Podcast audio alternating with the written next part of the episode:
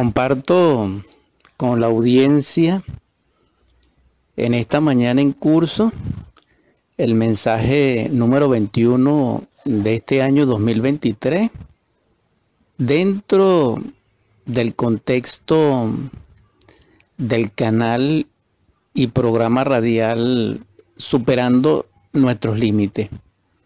Desde aquí, Barquisimeto, Estado Lara, Venezuela.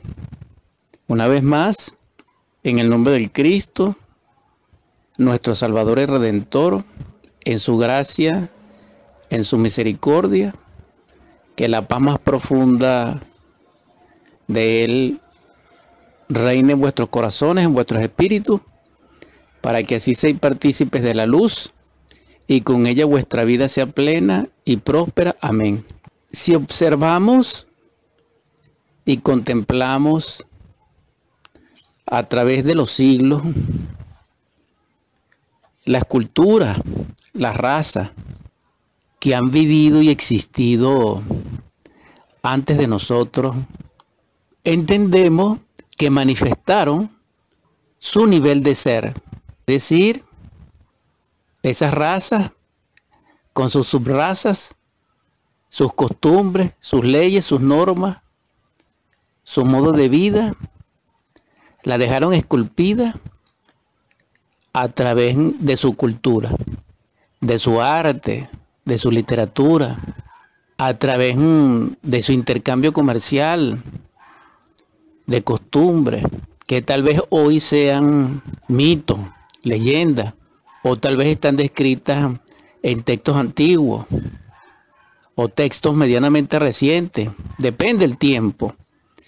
Lo cierto del caso y del asunto es que también expresaron su filosofía, sus inquietudes, sus desacuerdos en música, etc. Y en todas esas expresiones culturales llega a nosotros. Sin embargo, la mayoría tiene en común considerar que sobre nuestra vida yacen latentes y en potencia fuerzas superiores. Y que esas fuerzas superiores que pertenecen a la naturaleza y al universo emanan y son sostenidas por una fuerza aún mayor que ella.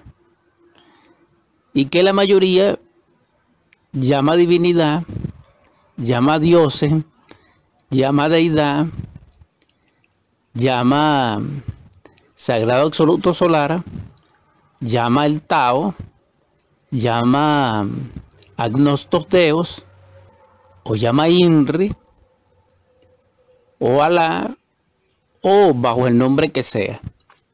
Porque ellos pudieron observar de que su vida dependía en sí, en bienestar o no, en forma cíclica, era al vaivén de esas fuerzas.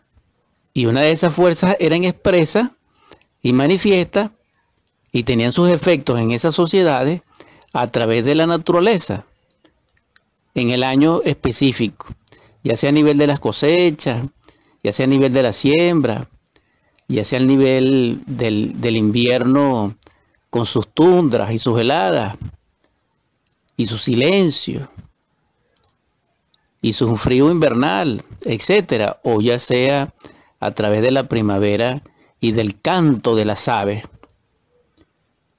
Y ellos le daban mucha importancia a lo que eran las dos lumbreras, que habla Pablo de Tarso en sus epístolas, que era referente a la lumbrera de noche que ellos la rendían culto como Dios Madre, en el aspecto femenino de Dios, la Madre Luna, y simbólicamente le rendían culto al Sol, que era la fuerza yang positiva, activa, o símbolo del Padre, de la protección y el fecundador.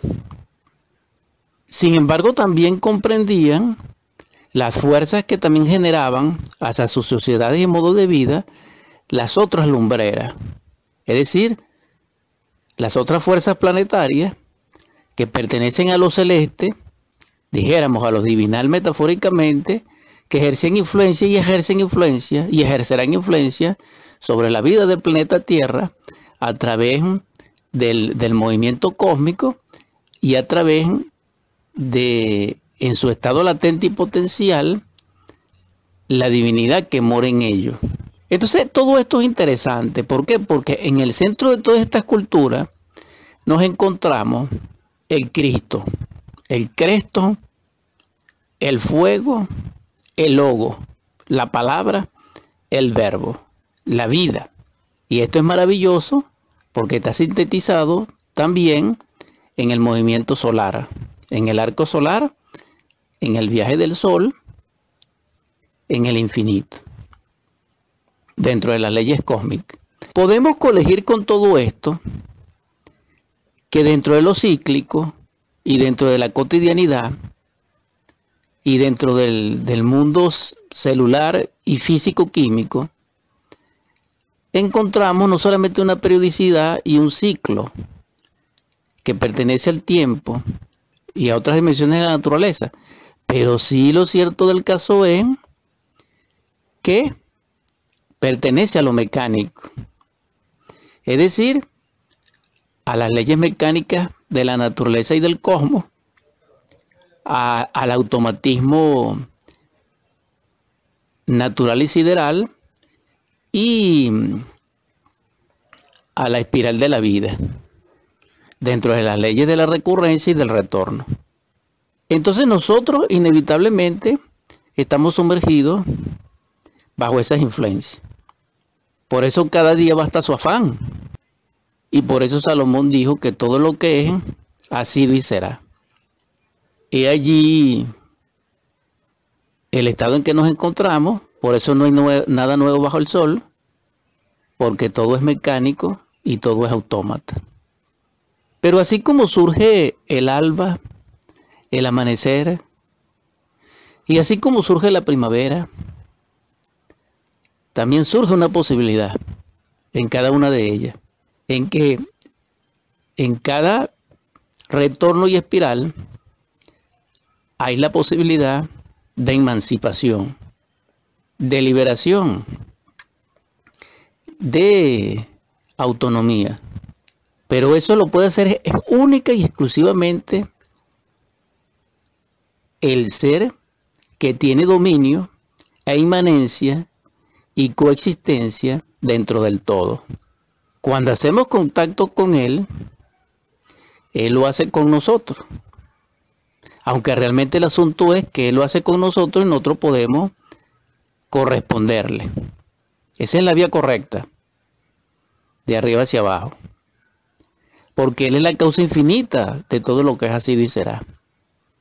Y se manifiesta en, a través del logo que es común en todas las culturas en todos los tiempos, en todas las razas, en todas las subrazas y en todos los planetas habitados. Por eso Él es el Salvador. Por eso el Cristo es el logo, la palabra contiene la redención. Entonces, solamente Él dentro de nosotros, y psicológicamente hablando, solamente Él, a través de nuestra conciencia despierta, puede lograr una nueva creación una nueva génesis dentro de nosotros y un nuevo acto creador, autónomo, emancipador, real en nuestra vida. Entonces Él es el que nos transforma, porque Él nos va a sacar, a liberar del automatismo, del funcionalismo mecánico y automático, o en otras palabras, de la mecanicidad nefasta, de esas costumbres, de esas leyes subjetivas, etcétera, a lo real, al mundo verdadero, puro, libre, que aunque tiene concomitancia, correlación, coparticipación, y es compenetrado por todas las energías, por toda la fuerza y por todas las dimensiones, también se mantiene incólume, impasible y libre, aunque fluya dentro de todas. Esa fuerza es la que nos puede liberar. Y esa fuerza es totalmente crística dentro de nosotros. Y en lo psicológico es nuestra conciencia, que debe ser despertada y que debe ser iluminada. Por eso son tres factores crísticos en la ciencia crística. Niégate a ti mismo, toma tu cruz y sígueme. Lo que estoy destacando pertenece a niégate a ti mismo. El quinto ángel del Apocalipsis, Samael, nos los enseña cómo esos tres factores de la revolución de la conciencia crística, morir en el yo, nacer en el ser y sacrificarse por la humanidad. En este caso sería morir en el yo. El ser es el ser. Y la única razón del ser es el mismo ser. Por eso el ser tiene el poder y la capacidad inmanente de hacer.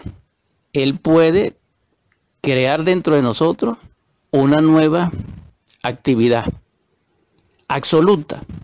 Y esa nueva actividad absoluta, con su energía, con su fuerza, con su expresión y manifestación, llega al mundo físico, a nuestro cuerpo y a nuestra personalidad, y nos eleva en otro nivel de ser. Es el mensaje. Paz inverencial, hermano, hermana. En el nombre del Cristo, por la caridad universal, de acuerdo a la ley, en su gracia infinita, que doquiera hayan enfermos, reciban el perdón y el espíritu de sanación y de vida. Amén. Donde quiera haya hambre, desolación, miseria y carestía, Dios nuestro Creador en el nombre del Cristo, derrame su espíritu de abundancia, de prosperidad, de riqueza. Amén. Redentor nuestro, eres nuestro liberador, doquiera haya separación, adulterio, grito, ofensa, discusión, lamento, llanto, discordia, divorcio, separación, derrame sobre ese hogar la luz de tu amor, derrama sobre ellos el espíritu de concordia, de paz, de unidad, de felicidad, de unidad, para que impere el beso santo que es el ósculo, el abrazo mutuo con su calor renovador, y así resplandezca la Sagrada Familia. Amén. También te suplico, Divino Logos, que el amor que hay en ti, derrámalo sobre nuestro corazón y espíritu, para que podamos despertar en el amor y amarnos, para así jugar con nuestros niños y proporcionarles belleza, para así amar a nuestros jóvenes, fortalecerlos y guiarles, para así amar a nuestros ancianos, para servirles, para sanarles, para acompañarles, para honrarles, para así también, Señor, de ser posible, crear el traje de bodas del alma en el tálamo nupcial. También te suplico, Señor, que en la gracia de tu amor consueles nuestro dolorido corazón de los seres amados que se nos han ido y que nosotros sollozamos y Venezuela llora. Para ellos te suplico que el espíritu de tu amor penetre en ellos llenándolos de prosperidad, de riqueza, de abundancia, de dicha y que de ser posible lo pueda traer a nuestra tierra. Amén. También te suplico que realices el milagro de hacernos humanos. Por último te pido, Señor, por la gran huérfana, por la humanidad doliente, que derrames en el corazón y en el espíritu de nuestros príncipes amor y sabiduría. Amén, amén, amén.